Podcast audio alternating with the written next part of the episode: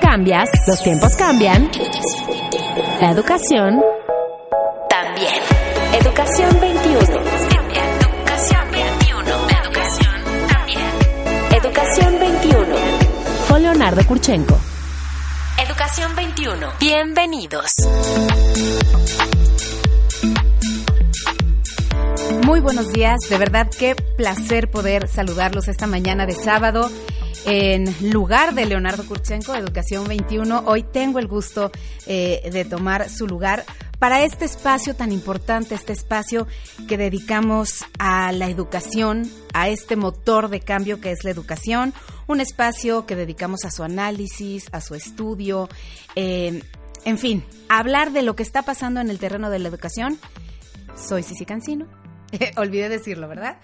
Y de verdad que es un gusto poder, eh, además, dedicar el espacio de hoy sábado a un tema tan, a mí me parece importantísimo, un tema del que estamos hablando aquí en Educación 21 constantemente, que es la innovación.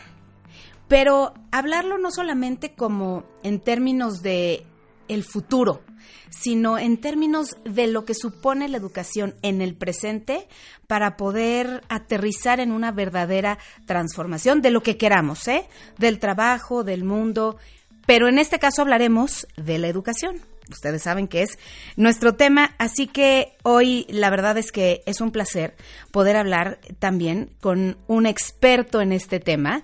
Eh, le quiero dar la bienvenida a José Escamilla, director de Innovación Educativa del TEC de Monterrey y además director del Congreso Internacional de Educación eh, Educativa. ¿Cómo estás, José? Muy bien, muy contento de estar aquí contigo, sí, sí, gracias pues la verdad es que es un invitado de lujo, pero además con temas interesantísimos, porque como cada año abordamos este tema, eh, viene ya el Congreso. Y es un espacio de verdad de aprendizaje, es un espacio increíble que reúne a los mejores speakers en el terreno de la innovación y que tiene que ver sí con la educación, sí con la transformación en el aula, sí con lo que va a pasar en el terreno laboral de quienes hoy estudian y mañana serán esta fuerza laboral y se tendrán que enfrentar a ya no situaciones, sino escenarios de inteligencia artificial, robots, nanotecnología, en fin, una serie de, em, de eh, estrategias y realidades si me permites, José, de realidades eh, que cuando hablamos de ella pensamos que van a afectar o van a incidir en lo que va a pasar el día de mañana pero están incidiendo en lo que está ocurriendo hoy. Son todos temas que ya necesitan ser valorados y practicados en el aula, en la empresa, en el terreno de la vida de, de, la vida cotidiana de todos nosotros.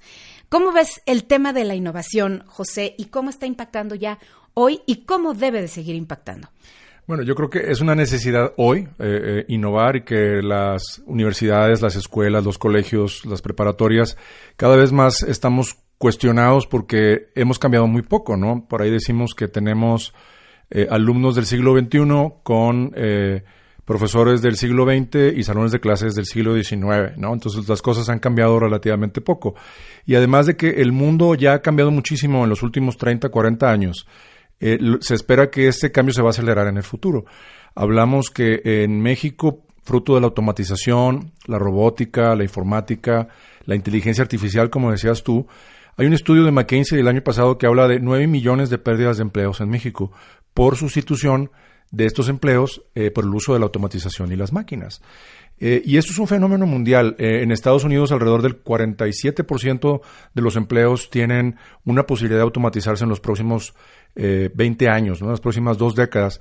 Entonces, ahí que lo difícil de la situación que tenemos ahorita en educación, porque creo que traemos trabajo pendiente por hacer y al mismo tiempo eh, por hacer para, quiero decir, para recuperar el, lo que no hemos hecho en los últimos 100 años a lo mejor, pero también por hacer viendo hacia el futuro, hacia qué país, hacia, hacia qué tipo de empleos van a tener nuestros estudiantes, qué vidas van a tener y bueno, eso es lo fascinante del tema de innovación educativa, que todos los que trabajamos en este medio ahora, pues podemos incidir y podemos co-crear este futuro de la educación.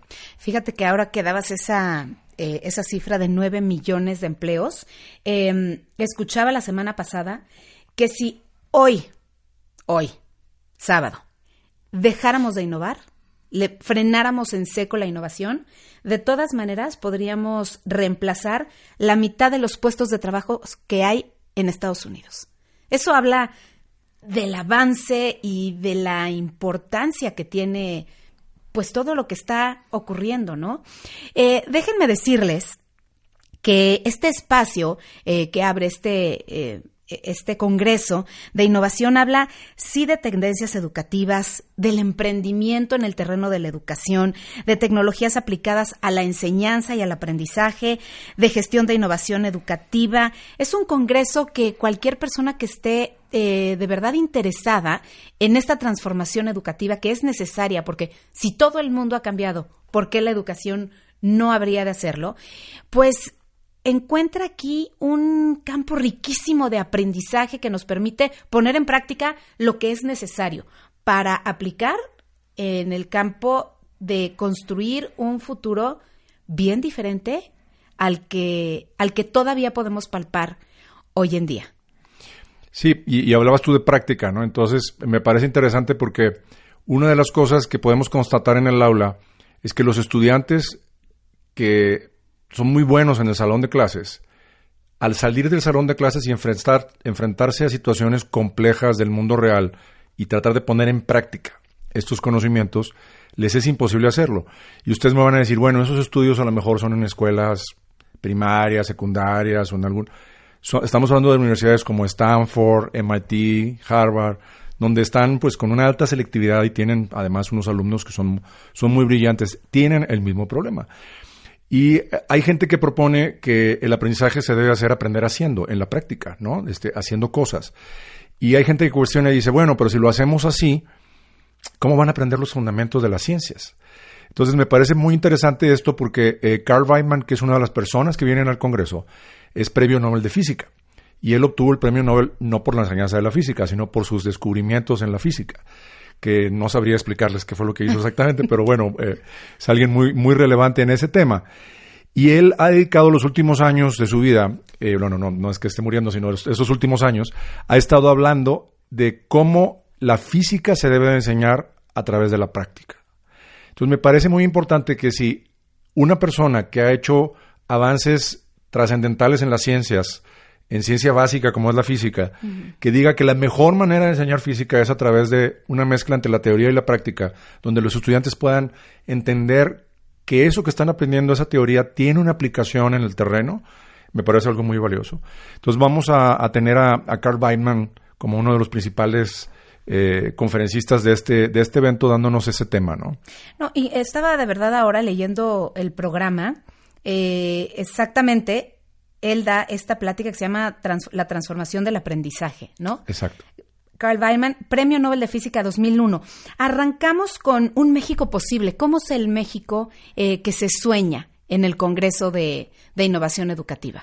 Bueno, eh, eh, vamos a arrancar con una conferencia de Salvador Alba, que es el presidente del Tecnológico de Monterrey. Y en esa conferencia él nos va a hablar un poco del futuro, nos va a hablar de un futuro como país y un futuro también que podemos tener como universidades. Eh, a través de la visión 2030 del TEC, estamos en este proceso de hacerlo. Y, creo que lo más relevante son no tanto las respuestas a lo mejor que haya encontrado el TEC o nosotros, sino más bien las preguntas. O sea, ¿qué futuro queremos como país? ¿Qué futuro queremos a través de la gente que estamos formando en nuestras escuelas y en nuestras universidades? Y que seamos intencionales en la creación de ese futuro a través de lo que hacemos en nuestras universidades. El TEC eh, se ha caracterizado por estar a la vanguardia en términos de innovación, de innovación educativa. Y también de eso vamos a hablar en este Congreso, ¿no?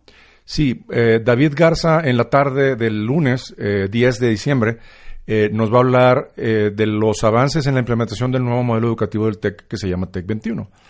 Este modelo en el que los estudiantes aprenden basado en retos, retos del mundo real que eh, profesores han definido para los alumnos con socios formativos externos a la universidad. Son como una especie de clientes que reciben estos eh, servicios de parte de nuestros estudiantes y profesores para resolver problemas. Pueden ser empresas, pueden ser organizaciones de la sociedad civil o en gobiernos. Y los estudiantes tienen cursos, que son como alrededor, organizados alrededor de estos retos, para que tengan los conocimientos justo a tiempo para resolver los retos. Entonces, el nuevo currículum que eh, vamos a empezar a implementar al 100% a partir de 2019, en agosto, los alumnos que ingresen. Ya hemos hecho varios pilotos en los últimos cinco años de este modelo.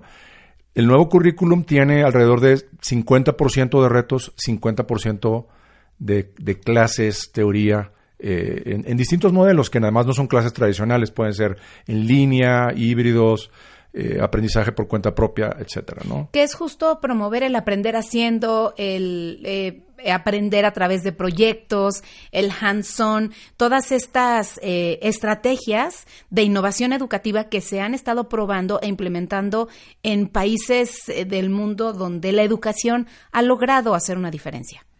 Sí, el, aprender haciendo, como dices tú, y la relación con el futuro del trabajo de esto, de aprender a aprender, es que cada vez nos vamos a tener que reinventar más rápidamente. Y vamos a tener que estar viendo cuál es el papel de las universidades en esa reinvención y cuál es la relación de la educación y el futuro del trabajo. Eh, Shane Gallagher de la Universidad del eh, Northeastern nos va a estar hablando de eso. él, es el director de un centro del futuro de la educación y del talento, el talento entendiéndolo como el desarrollo de estas habilidades para el mundo, para el mundo laboral. Y creo que él eh, habla de algo muy interesante. Eh, las universidades hacemos educación continua, como tú sabes, en, todos los casos. Pero en honor a la verdad, la educación continua siempre ha sido algo como de segundo nivel en las universidades.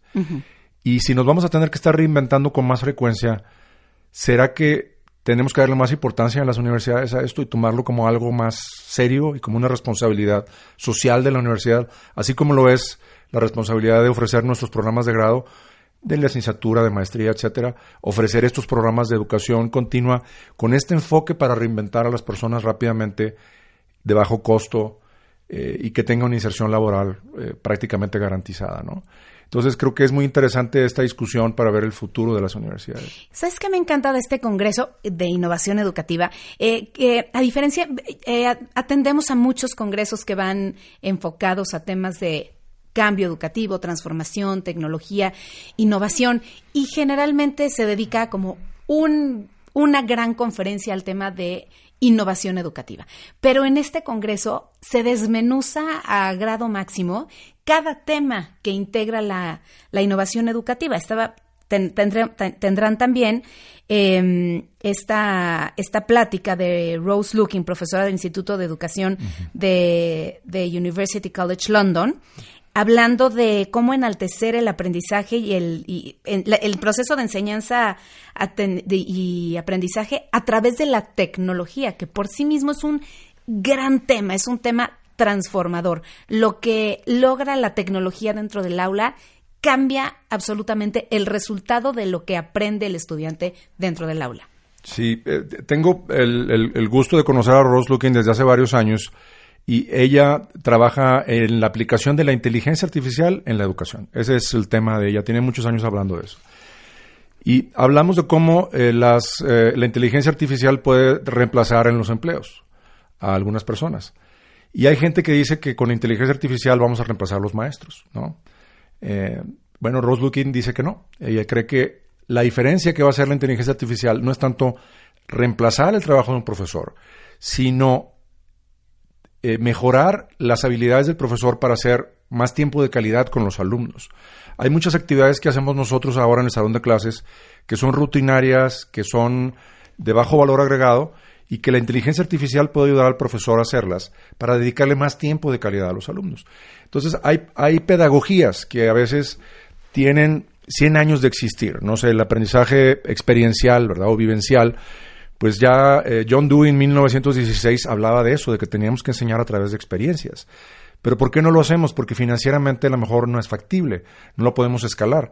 Pero si usamos inteligencia artificial para apoyar al profesor, para armar grupos de alumnos en distintos niveles que están en el salón de clases, para llevar control de los distintos proyectos personalizados que puedan llevar, entonces tenemos este, esta posibilidad de hacer que los profesores eh, hagan más con el tiempo que tienen y den más calidad.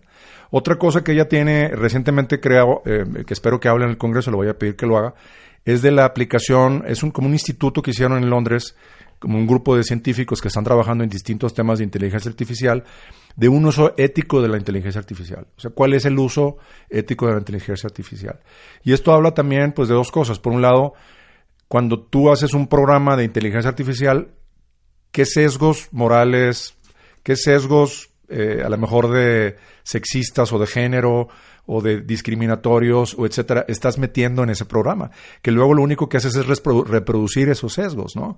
Entonces me parece bien interesante porque hay un tema eh, ético que se presenta en Estados Unidos ya hay programas que se utilizan, por ejemplo, para ver si una persona, qué probabilidad tiene una persona de pasar en libertad su juicio. Y hemos visto que esos programas reproducen los sesgos raciales de las personas que los programaron, que son gente que trabaja en los mismos juzgados y que a lo mejor las personas de color o los hispanos o ciertos perfiles de personas eh, no salen a la calle para seguir sus juicios simplemente porque están perpetuando el programa, un sesgo racial que tienen las personas que los programaron. Entonces, ese tema de la ética en la inteligencia artificial es bien importante. Es fundamental. Fíjate que hace un par de semanas yo estuve reunida con un grupo de, chavos que están en la universidad. Y hace unos días justamente estaba en, en una conferencia donde se estaba hablando del tema de la inteligencia artificial y precisamente les mandé ese chat un mensajito que decía, porque ellos decían, sí, pero si yo no estoy en el tema de la ingeniería, pero si yo no estoy en el tema de la bioingeniería, pero si yo no estoy tan metida en el tema de la tecnología, ¿qué, qué va a ser de mí el día de mañana en el terreno laboral? Y entonces les mandé un, un mensajito que decía, eticista, eticista, eso es el hit, porque claro, los, los robots, oye, o sea, los robots van a ocupar el papel de los seres humanos, ¿no? Pero ¿quién prepara a esos robots, los seres humanos. Para que haya inteligencia artificial, tiene, como decías, que haber una persona que les que eh, programe sus parámetros.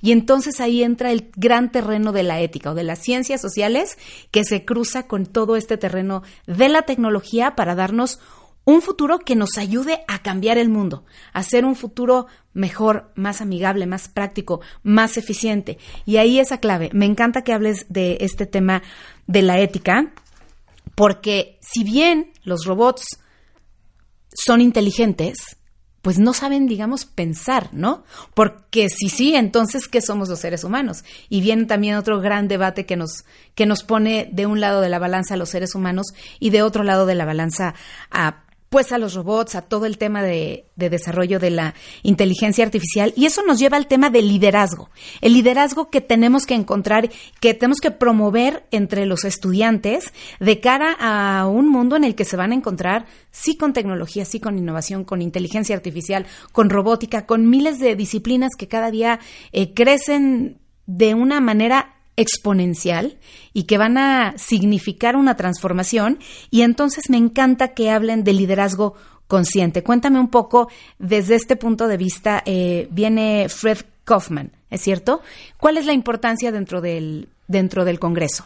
Bueno, el, em, primero empezar con el tema de liderazgo, que estoy totalmente de acuerdo contigo, que es muy relevante. El, el, Foro Económico Mundial en, en, Davos dice que una de las cosas que nos falta en el mundo son, son líderes. Y cuando habla de esto, habla de líderes, no solamente del líder así que sigamos un Mahatma Gandhi, una cosa así, ¿verdad? Este, de esos líderes eh, icónicos. También un liderazgo, líderes en donde todos, cada uno de nosotros, tomemos un liderazgo en lo que hacemos y lo podamos eh, apoyar en la transformación, porque el liderazgo tiene que ser como cada vez más colectivo, ya no es ese héroe eh, que, que seguimos, ¿no? Y en este liderazgo colectivo también, tenemos que ser conscientes que hay mucha eh, negociación que tenemos que hacer porque es imposible optimizar los sistemas a través de, un liderazgo eh, único, autoritario, ¿verdad? De, una persona que tiene una personalidad así eh, encantadora, ¿verdad? Que todo el mundo sigue, para lograr la transformación hacia el futuro. Necesitamos que hacer este liderazgo sea hecho entre todos y de manera consciente. Entonces, Fred ha estado trabajando en los últimos años eh, tiene varios libros, es muy famoso en el tema de liderazgo y ha estado trabajando en algunas empresas, entre ellas eh, estuvo en LinkedIn, eh, esta empresa que es donde pones tu perfil y es para temas de trabajo, etcétera. Y ahora ha estado trabajando también con gente de Google, desarrollando liderazgo de los cuadros de empleados directivos de estas dos empresas. Entonces lo que hemos, lo que queremos hacer pedirle a Fred, lo que le hemos pedido que haga es Fred, ¿por qué no nos dicen a, nosotros en las universidades, en las instituciones educativas, inclusive de, educación media superior, básica, etcétera? ¿Qué cosas son las que tenemos que hacer desde ahora para empezar a desarrollar habilidades en nuestros estudiantes que les permitan desarrollar luego este liderazgo que es el que está requiriendo el mundo para cambiar y enfrentar todos estos retos de los que hablábamos ahora, ¿no? De un cambio acelerado, de un uso de tecnología, de una posible deshumanización, por así decirlo también, eh, y de cómo negociar entre nosotros para llegar a acuerdos en un mundo cada vez más complejo y más ambiguo. Es que sí, pensamos en este futuro ya bien cerca, ya casi un presente, y, y tenemos que hablar de cómo eh, impulsar a los estudiantes en esta transformación a través, sí, del pensamiento crítico, eh, sí, de la curiosidad. ¿No? Me gustaría que habláramos de la curiosidad, que creo que es como ah, lo que nos va a hacer la lo que va a marcar la diferencia de toda esta era de la automatización, de la digitalización, eh, de lo que significa la curiosidad en, en el en el proceso de, de, aprendizaje y bueno, de muchas otras cosas que tenemos todavía pendientes de lo que se va a hablar en este Congreso. Vamos a hacer un corte y regresamos enseguida. Seguimos en Educación 21. Forma parte del cambio educativo. Escríbenos en Twitter. Arroba educación-21. Regresamos.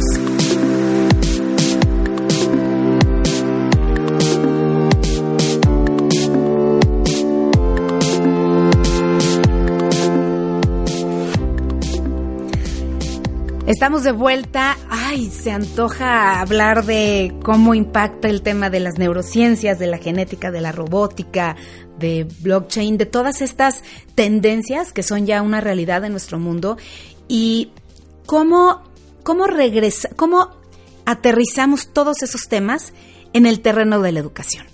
Y es por eso que estamos hablando hoy sobre la innovación y su impacto en el presente y específicamente del Congreso Internacional de Innovación Educativa que se lleva a cabo em, eh, eh, en, la ciudad de Monterrey, en breve, en unos días, y por eso está aquí con nosotros José Escamilla, director de este Congreso.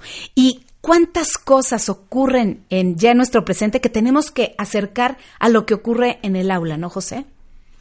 Sí, pues eh, hay, como decías tú, un, rezago eh, todavía eh, en la automatización y en la robótica. El otro día estaba en, Colombia y me decía una persona de una de estas consultoras que hacen estudios que me dice que en realidad la capacidad de sustituir a muchos de esos trabajos ya está ahí. pareciera que no, pero ya está ahí. Y a veces nos cuesta trabajo pensarlo porque decimos, no, pues, ¿cómo va a pasar esto? Pero si nos vamos a principios del siglo XX, Probablemente un campesino decía, pues mi trabajo no va a desaparecer, pero no se imaginaba que a lo mejor en 10 años llegaría la mecanización de la agricultura a través de los tractores y que dejó a mucha gente sin empleo. Al mismo tiempo, eh, yo soy un optimista y hay esperanza porque va a haber creación de nuevos empleos, ¿no? Entonces, estos nuevos empleos que se crean y a lo mejor pues nadie se imaginaba en ese momento que pudiera haber trabajo tal vez en una cafetería porque la gente comía en su casa, no, no sé, en esa época, eh, trabajando como barista en un Starbucks, por decir algo en un futuro lejano, es algo que no existe. Entonces me encanta eso que decías de eticista de inteligencia artificial, porque es uno de los posibles trabajos del futuro. Y Marina Gorbis, que es la directora del Institute for the Future, va a estar hablando también un poco de eso. Eh, el Instituto del Futuro lo crearon hace 50 años como una, como una especie de spin-off de un grupo de personas que salen de la corporación RAND, ese famoso think tank de eh, la zona de California que ha hecho muchos estudios, predicciones, etcétera, y utilizando esta metodología se especializan en temas de futuro. Entonces tienen alrededor de 50 años trabajando en estos temas. Eh, imagínense, hace 50 años ya estábamos hablando del futuro, ¿no? Eh, en, un instituto que está muy cerca, prácticamente caminando de la Universidad de Stanford. Y ahora uno de los temas que ellos están desarrollando es el tema de el futuro de la educación y el futuro del trabajo. Y ella va a estar hablando de estos temas, cómo cuáles son los trabajos del futuro, cuáles son las competencias que tenemos que desarrollar hacia el futuro. Y a lo mejor es más difícil pensar en, trabajos de futuro porque estamos un poco con la ceguera que tendría un agricultor de principios del siglo XIX, pero pensar en cuáles son las cosas que son más relevantes hacia el futuro como habilidades o competencias, probablemente es más sencillo. Tú hablabas hace, antes del corte de la curiosidad, me gustó mucho. Eh, yo creo firmemente que las humanidades van a ser mucho más importantes en el futuro. Eh, y eso es paradójico porque hay gente que dice, bueno, STEM, ¿verdad? La, la, ciencia, la tecnología, la ingeniería son importantes. Y sí van a ser muy importantes en el futuro, como lo son ahora y van a seguirlo siendo. Pero va a haber como un resurgimiento de las humanidades. Eso es lo que yo creo que va a pasar. ¿Por qué? Porque las humanidades nos enseñan a aprender a aprender, nos enseñan cosas que es lo más difícil para una máquina de automatizar, como eh, a lo mejor la creatividad, el pensamiento crítico, la capacidad de colaborar, de motivar, de alinear a un grupo de personas alrededor de una visión, eh, de, hacer estas conexiones afectivas que nosotros a veces tenemos y que cuando logras tener esta conexión con una persona te permite trabajar más fácilmente. Eso es muy difícil de hacerlo por una, por una máquina, por una computadora. Entonces creo que hay una, para todos los que estudian humanidades y que a veces se quejan de que no les hacemos casos, creo que el futuro los va a reivindicar eh, en este tema de las humanidades. Y es una de las cosas que nos va a estar hablando Marina Gorbis. ¿Cuáles son estas habilidades del futuro y su relación entre la educación y el trabajo. Y es que van a adquirir una importancia distinta. No serán, digamos, tareas o responsabilidades estas de, de las humanidades, quizá como las conocimos, sino que dentro de un, un escenario distinto encontrarán eh, espacios de liderazgo, ¿no? como este de, de la ética. Yo, perdón, pero, o sea, los últimos 20 a 30 años, el que estudia ética, estudia ética porque le apasiona, pero no porque piense que va a salir y va a encontrar un mercado laboral que se lo esté peleando. Y probablemente ahora sí, con todo esto de la inteligencia artificial. Y así con muchas otras, eh, pues con, con, muchas otras carreras, ¿no? Que estudian los estudiantes. Y y siempre me, me siempre me, me lleva este tema de la inteligencia artificial y el ser humano, ¿no? ¿Cuáles son estas capacidades que se van a reivindicar frente a la inteligencia artificial de los seres humanos? Porque mucho se dice, ¿no? De, no, es que la inteligencia artificial va a acabar con los seres humanos, con nuestros trabajos, con nuestros... Pero quizá quizá con lo que acaba es con una concepción de lo que tenemos hoy como seres humanos, pero los seres humanos tenemos que adaptarnos a esta nueva era y saber que, por ejemplo, que con poquita información podemos generar grandes logros si sabemos hacia dónde enfocarlos, ¿no? Que tiene mucho que ver con, con, este de, con esto de design thinking. ¿Cómo puedes hacer una diferencia Hoy no necesitas ser una enciclopedia que se sabe toda la información que ya tiene Google. Hoy, con algo pequeño que sepas y sepas hacia dónde encaminarlo, puedes generar una gran diferencia y puedes convertirte en un líder de, de esta era, juntándote con gente que está haciendo proyectos similares, que también quiere generar un cambio, que quiere llevar mayores beneficios a mucha más gente. Y todo esto pueden hacer en un aula. Sí, mira, aquí hablabas tú de dos cosas y quiero eh, complementar la, primera parte. La, primera tiene que ver con el uso de las máquinas eh, para facilitarnos la vida a los hombres, que en su momento siempre fue vivido como una pérdida. Al principio fue prácticamente fuerza bruta, eh, es decir, era pues, la máquina de vapor o la, el uso de las corrientes de agua como en los ríos, con molinos, etcétera, que lo usábamos para moler, que antes eran cosas que hacíamos nosotros usando fuerza bruta o fuerza de animales. Después se fue haciendo más eh, sofisticado a través de otro tipo de máquinas eh, que permitían automatizar algún tipo de cosas. Y luego con eh, la robótica pues llegaron la posibilidad, digamos, de hacer cosas que fueran más finas, donde se requiere más inteligencia para identificar objetos y hacerlo. La diferencia ahora es que con la inteligencia artificial se van a poder automatizar cosas que son más a nivel de pensamiento, que ya no son a nivel de a lo mejor de destrezas manuales o de fuerza bruta como eran antes. Y, todo esto, ¿qué es lo que nos queda en los seres humanos? Pues mucho de la creatividad, de la inventiva. Y eh, en el tema de creatividad inventiva, eh, un tema también que nos interesa a nosotros es cómo cada vez más son las ciudades las que atraen el talento para esta creatividad y para esta inventiva. Y esas ciudades, eh, como puede ser a lo mejor lo que pasa en el Silicon Valley en Estados Unidos, pues está muy relacionado con, con que Stanford haya estado ahí. Yo creo que no se puede explicar el Silicon Valley sin Stanford o, todos los desarrollos que ha habido en Israel de tecnología, eh, no se pueden explicar sin las universidades que tiene Israel, o en China, o en Hong Kong, o en otros lugares, ¿no? Eh, y Austin es una de las áreas eh, en el mundo, en Estados Unidos, que en los últimos 20 años se ha puesto en el mapa en términos de innovación, de creatividad, con una cultura además muy abierta, donde además lo latino también está muy presente por la cercanía. Son seis horas manejando de Austin a la frontera con México. A mí me sorprende cuando vas a Austin que en la mañana en todos lados, hasta en el restaurante más fino de desayuno hay taquitos, por ah, ejemplo, ¿no? Entonces, bueno, este, independientemente de esto, Austin ha sido un lugar que se ha puesto en el mapa con empresas de tecnología, con startups y la Universidad de Texas en Austin, que es la universidad insignia del sistema de universidades de Texas, ha tenido algo que ver con esto. Eh, es otra de las cosas también que por las que invitamos a, Greg Fembes, no solamente para que nos hable de innovación educativa en la universidad, sino también para que nos hable de la eh, de que nos explique en este ecosistema cuál ha sido la aportación de cada uno de los actores para poner en el mapa a Austin. Eh, qué ha hecho la universidad, qué ha hecho la Cámara de Comercio, qué ha hecho el Estado, cuáles son las leyes alrededor de esto que han permitido crear los, también los espectáculos o los, los, eh, eventos como South by Southwest, por ejemplo, que es un evento que van 10.000 personas y hay cine, hay música, pero también hay educación y hay tecnologías alrededor de esto, mezclando también de nuevo las industrias creativas, las artes, las humanidades con las tecnologías, ¿no? En todos estos temas, ¿qué rol han tenido cada uno de esos y qué, cuáles son las lecciones aprendidas que podemos tener nosotros para nuestras ciudades en México, en Guadalajara, en Monterrey, en Querétaro, en Cancún, en donde estemos? Si podemos recrear de alguna manera desde nuestras universidades, desde nuestras instituciones educativas, un ambiente propicio para atraer el talento y para desarrollar la creatividad y la inventiva, como tú decías. Y es increíble, por ejemplo, cuando vamos a una conferencia y, nos presentan como los sueños, los ideales de qué hay que hacer para alcanzar tal o cual meta.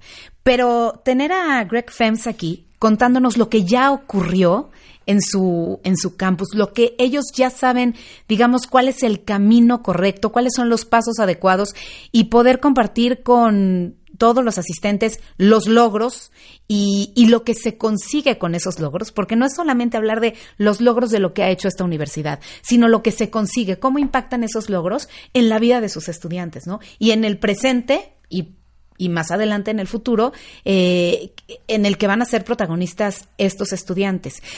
Me encanta que esté Greg también. Y sabes qué, otra que estaba leyendo el programa, la acabo de, escuchar y me pareció extraordinaria. Esther, no quiero pronunciar mal su apellido, pero si tú me ayudas. Yo tampoco lo sé muy bien cómo se pronuncia, pero le dicen Woj. Bueno. Es eh, creo que es polaco el nombre, este, se escribe W-O-J, ¿verdad? Mucha gente le dice Esther eh, o le dice Woj nada más. Oye, Woj. Bueno, pues vamos a decirle Esther. Esther. Ella viene precisamente de Silicon Valley y además de ser vicepresidenta del Consejo Consultivo de Creative Commons y, y además una Global Educator que fue eh, reconocida en el 2016, si no me equivoco, es maestra de periodismo en, en Silicon Valley High School, ¿no? Sí. En una prepa donde ha causado revuelo. Bueno, hay gente que va a que la entrevista porque es una preparatoria absolutamente disruptiva, que rompió con todos los parámetros y Esther viene al Congreso a compartir su experiencia. Y la verdad es que escucharla de verdad es un privilegio. Si tienen oportunidad, váyanlo porque escucharla ya, ya lo garantiza todo. Sí, a Esther también tengo varios años de conocerla y coincidir en distintos eventos y platicar y tiene... Eh, ella es madre de dos chicas, de dos mujeres, este, de tres mujeres. Ah, bueno, yo, yo soy nada más de dos. Y eh, una de ellas eh, es famosa, también dice que es famosa porque Google se fundó en la cochera de su casa. ¿Sí? Entonces, una, una de ellas se casó con, con Sergey Brin, el, el, uno de los fundadores de Google, aunque ya están divorciados, y es la, la directora, la CEO de 23andMe, que es una empresa de eh, genética, eh, eh, masiva donde tú puedes comprar un kit, poner saliva en un tubo de ensayo y mandarlo, ¿no? su otra hija es la CEO de YouTube, es la, directora de YouTube a nivel mundial. Y la tercera, entonces, es académica en una universidad, es la que estoy olvidando ahorita. creo que tiene un doctorado y no, no, estoy seguro en qué. Trabaja en una de estas universidades top en Estados Unidos. Entonces dice, yo creo que no debo ser tan mala en educación porque mis tres hijas resultaron bien. Exactamente, dice que ese es como su, su material, ¿no? Dice, aquí está mi evidencia. Es, es su, carta, de presentaciones, es como su portafolio de evidencias para la competencia de crianza de hijos, ¿no?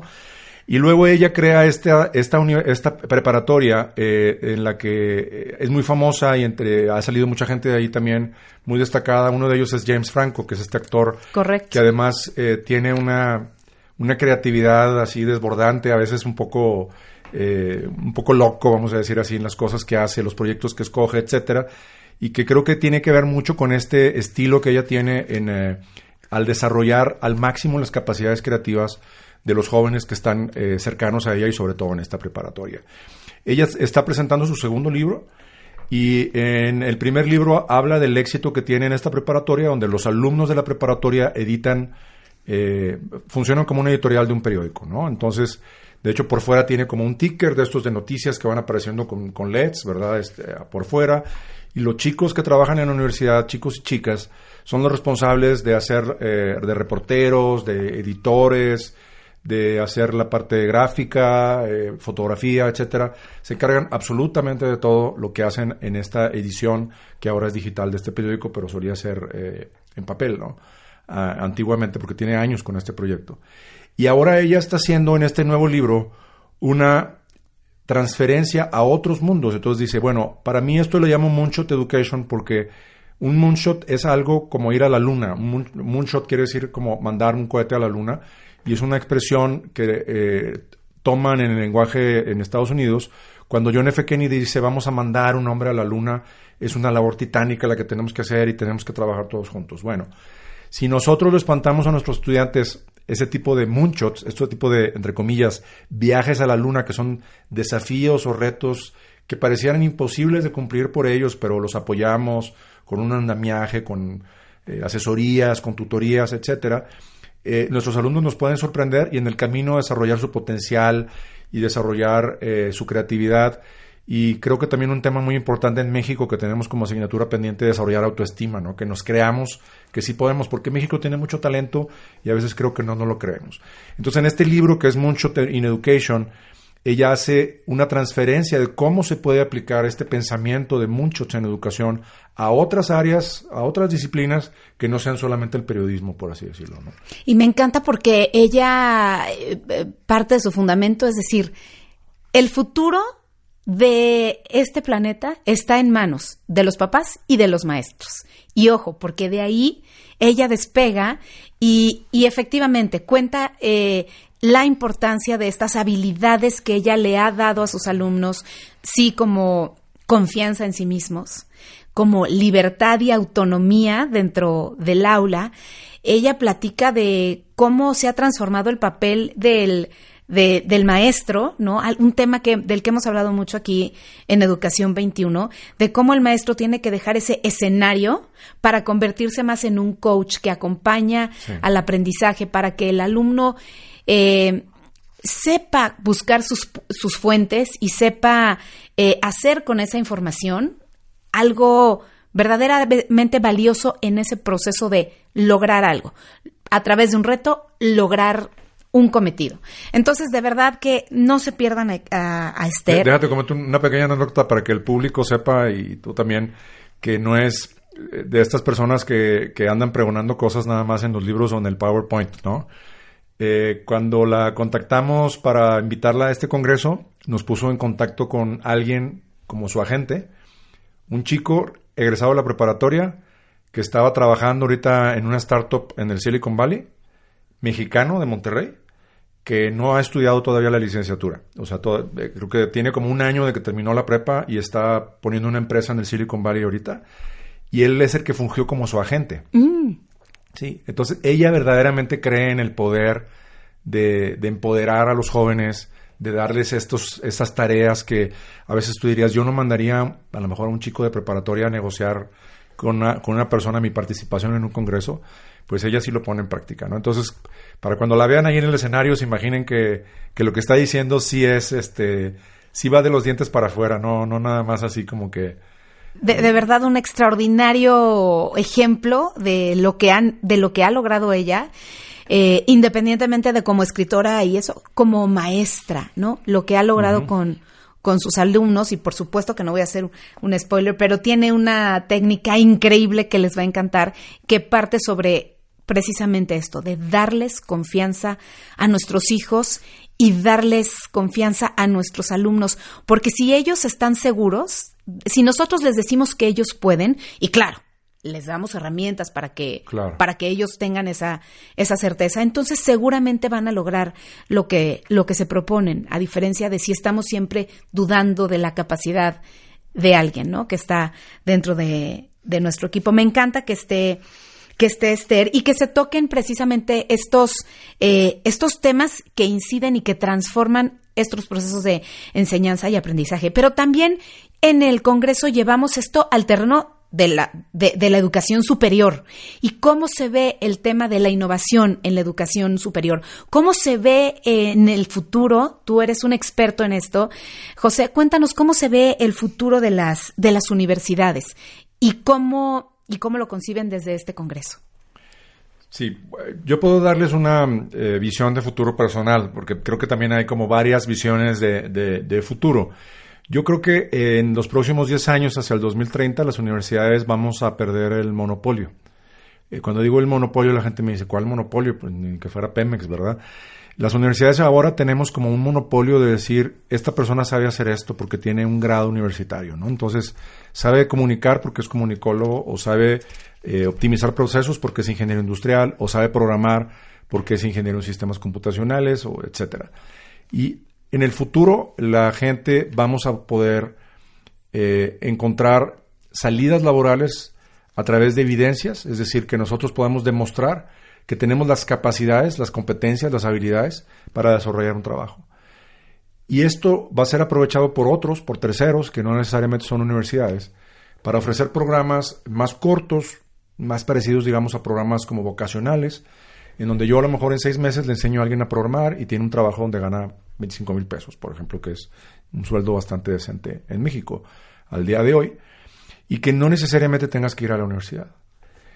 Eh, ¿Eso quiere decir que las universidades van a desaparecer? Mm, no necesariamente. Yo creo que a lo mejor algunas universidades que no sean capaces de desarrollar competencias que sean reconocidas en el mercado laboral a través de portafolios van a empezar a tener problemas y van a desaparecer, pero no todas.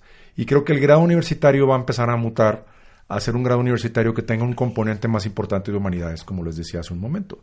Es decir, que si tú vas a estudiar ingeniero industrial, sí vas a estudiar a lo mejor la disciplina, pero la parte de humanidades va a ser más grande, porque te va a dar esas humanidades lo que decíamos hace un momento, ¿no? Esa posibilidad de reinventarte más rápidamente y esa posibilidad también de eh, tener estas habilidades que son más difíciles de automatizar por parte de las computadoras, la inteligencia artificial y la robótica. Entonces, en el futuro, las personas que escojan al salir de la preparatoria ir a la universidad, cuando se tengan que reinventar, que va a pasar más o menos cada tres años, les va a costar menos tiempo hacer esa como recarga para reinventarse. Y las personas que en lugar de escoger ir a la universidad vayan a una opción más corta, eh, van a entrar más rápidamente al mercado laboral, pero cada vez que se tengan que reinventar, tal vez les vaya a tomar un poquito más de tiempo hacerlo porque no tienen esta parte inicial que nos da las humanidades. Ese sería un posible escenario de futuro con, muchas otras eh, cosas. Cambia, digamos, la concepción. Dicen que el que crea que hoy en día ya se reinventó, prepárese para el futuro, ¿no?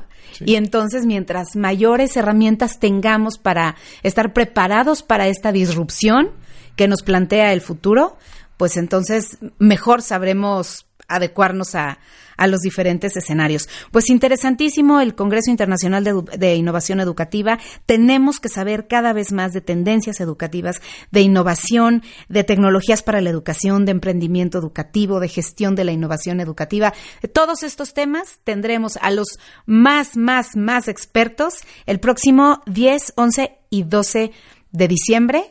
Y José, José Escamilla, director de este Congreso, de verdad, un millón de gracias por habernos acompañado hoy y espero poder vernos ahí en unos días. Excelente, eh, encantados de recibirlos y decirles que además de los conferencistas magistrales están todos los expertos que vienen de universidades de México, América Latina, colegios, eh, también el, tema de aprendizaje corporativo, educación continua, que lo estamos abordando con innovación. Hay más de 600 actividades en el evento, talleres, conferencias, presentaciones, paneles de libros, que nosotros recibimos actividades y luego las escogemos con un comité eh, de expertos para que nos digan qué es lo mejor. eh, y espera, esperamos tenerlos, tener la oportunidad de recibirlos ahí en el campus del 10 al 12 de diciembre en la ciudad de Monterrey, en nuestro campus eh, donde nacimos, en, Monterrey, y tenerlos por ahí para acogerlos. Creo que la razón por la que vamos a los congresos es para conectar con personas, porque la verdad conferencias hay muchísimas en la red, en YouTube y en todos estos lugares. Entonces, que no pierdan la oportunidad de ir y conectar donde va a haber alrededor de tres mil y pico de personas, tres mil quinientas personas, donde vienen de más de 30 países, de distintas instituciones, de distintos niveles, y que nos permite polinizarnos, recargarnos de energía, aprender cosas, para luego regresar recargados de esta energía a nuestras instituciones y ver cómo podemos empezar a transformar, a diagnosticar y ver qué es lo que está pasando. Muchísimas gracias, José. Voy a dar la página por si quieren consultar el programa para que se registren y es www CIIE.mx. CIIE, Congreso Internacional de Innovación Educativa.